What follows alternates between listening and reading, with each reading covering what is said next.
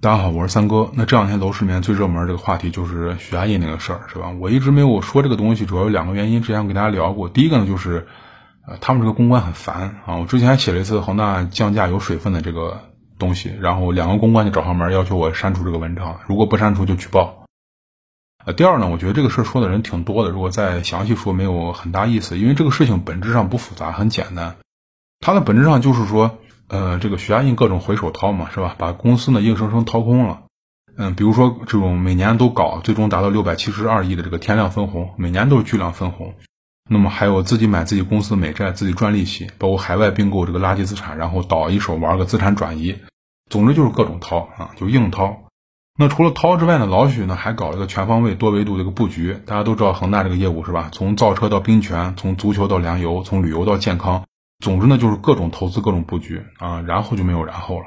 因为除了房地产本身之外，其他投资到目前为止更像是个无底洞，那扔进去钱就没有响的那种。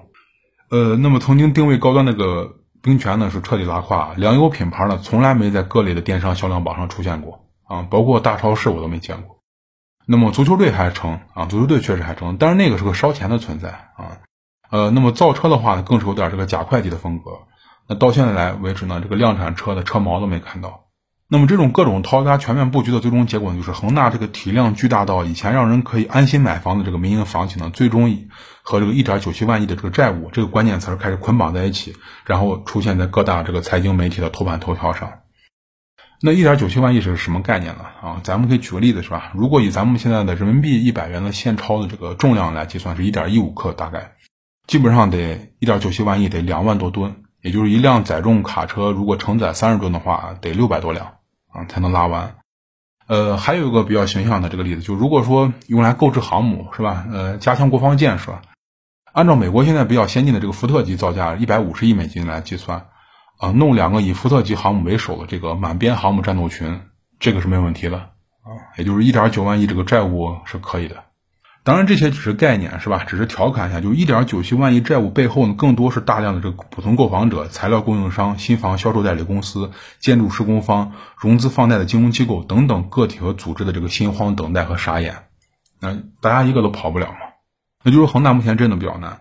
我前两天看了一下，呃，各路媒体关于恒大的报道。那这些媒体虽然在其他的一些问题上报道经常出现一些分歧，但是在恒大这个这个事儿上呢，就是出奇的一致。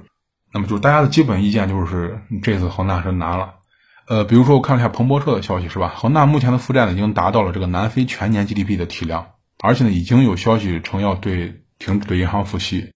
那么这个魔幻媒体 BBC 称呢，他说是恒大这个负债呢已经涉及到一百二十八家银行和一百二十一家非银行的金融机构啊，就压力山大。那么路透社呢则是直接搬出这个标普对恒大的这个评价，就标准普尔。那么。标普称呢，说恒大的这个流动性呢已经趋于枯竭，并且呢，同时把恒大这个评级呢下调到 CC 级，也就是说这回基本上属于四面楚歌啊。那么有意思的是，就在前几天我看到一个呃信息，就是这个甘肃兰州它省会兰州的自然资源局呢发了一条这个追缴土地出让金的一个公告，要求没有没有交钱的这个房企呢赶紧把该交的这个卖地钱痛快给了，也就是之前有些房企拿了地没给人家钱嘛。那就在这则公告里面，一半被点名的单位全部都是恒大的下属公司，那这就属于内外夹击了。外面也不看好你，内部的话又点名你。那么这个刚才那些媒体的火上浇油，加上标普的这个评级下降，你恒大在海外融资的这条路子基本上就走到尽头，因为这些媒体在海外还是很有影响力的。那恒大债券这几天表现，大家可以看一下，是吧？百度一下，惨不忍睹。那么国内因为土地出让金迟迟不交纳，又被地方政府点名，也就是说。在国内这个信誉呢，基本上也是损失殆尽了。因为要知道，这个不到万不得已，地方上没有必要和房企就是闹得这么僵。你毕竟来年的地还是要靠这些房企来买嘛。啊，你真有个什么小问题，拖一段时间都能理解。看来是拖的时间不短。呃，那么眼看这个事儿闹得比较大，是吧？统计局呢，在九月十五号的新闻发布会上就谈到这个事儿。他原话是这样说：“他说，呃，大型房企呢出现了一些困难，但是对行业的发展呢影响还需要观察。总体上的房地产市场有望保这个稳定发展。”呃，这个话就很有意思，是吧？提到了恒大的情况，但是也强调了房地产市场有望保持稳定发展，就是看似什么话都没说，好像又说了点什么。如果非要从这句话里面解读出来一点什么东西的话呢？那就是恒大这次可能真的很难等到拉他的那一把手。呃，那这两天呃，有很多人把当年美国雷曼兄弟的这个倒闭啊、破产和这个恒大这个事儿相提并论。呃，那当年美国雷曼兄弟呢，他虽然不是房地产公司啊，当然它关联了不少房产资产，是吧？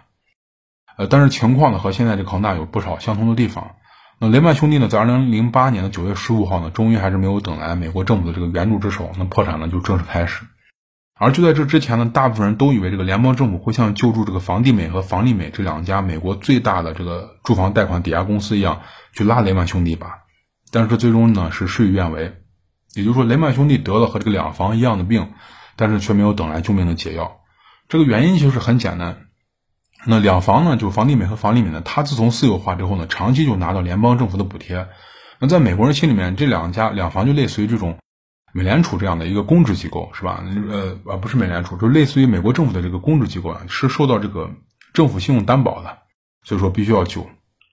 那么其次呢，就是为了次贷危机中这个救助两房呢，联邦政府已经陷入这个被动了。那么财政部大量的这个资金注入来帮助两房兜底的这个行为呢，被美国媒体批评呢，说是用大量纳税人的钱为这些资本大佬去兜底、去擦屁股。所以说两房是幸运的啊，那最终是被救了过来。这个等于什么？就等于赶上了末班车。那虽然你上车以后，大家都对你这种不买票就上车的这个行为呢，呃，大肆谴责是吧？但是不管怎么说，已经上来了啊，车已经上了。但是就是因为救助两房这个行为呢，也为后来雷曼兄弟破产了埋下了一个种子。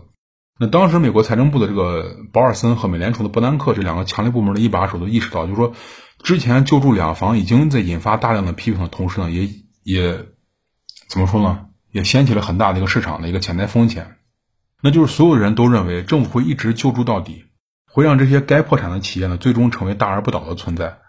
因为是这个就很很恐怖，市场一旦形成这种预期的话，那么就等于给下次经济危机埋下了伏笔。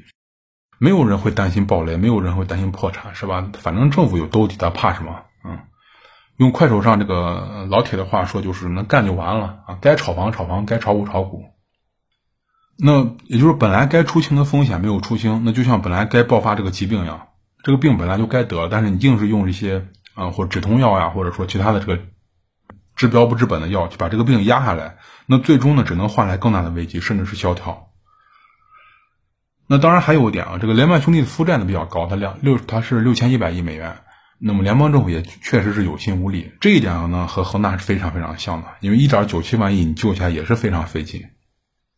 呃，那恒大目前呢已经在各地开展这个实物兑付的一个进程，那么能做到什么程度呢？现在谁也说不清。不过说实话，我个人是抱有一个比较保守或者。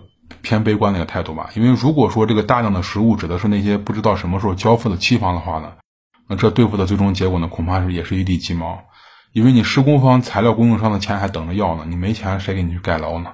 对吧？那更惨的是，要是出个房转股的操作，房子给你转成股票，那就真成了买恒大的房做恒大的股东了，那这个比拿房子还惨。嗯，最后再说一下，央行目前是咬死了这个。房企国内融资这个路子就是不放了啊。那么九月份呢，央行的第二季度中国货币执行报告已经出台了。这个央行明确提到，就是第一季度的这个战果不错啊，第一季度战果不错。那么接下来呢，还会继续房地产融资的一个审慎的管理制度，就是说这个就是话很简单，就先把前面这个成果肯定一下，对房企融资收紧这个成果执行的非常不错。那么这个不错的这个东西呢，要继续下去，也就是说。接下来呢，这口子还是不准备放松，起码在相当一段时间是这样。那么这样我就想说一下，就想说就接下来有需要买新房的人，那只要你有准备下手的这个盘，是吧？最好就是先用房企的这个品牌名称加关键词，这个关键词呢可以是债务，可以是融资，或者说资金链这些词儿你随便组合，然后呢分别在百度上搜一下，看看它出来的一个信息，是吧？最起码有个直观上的或者大概的一个了解。因为就我目前了解，这两天当然我了解都是官方渠道，那些小道消息我是不会给大家聊的，是吧？官方渠道，比如说澎湃啊这些，或者说，呃，像蓝光、花样年啊，貌似都有点要犯病的意思。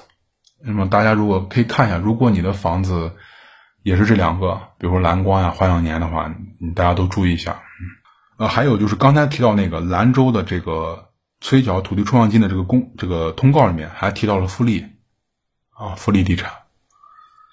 总之就是多留心吧，啊，就这样。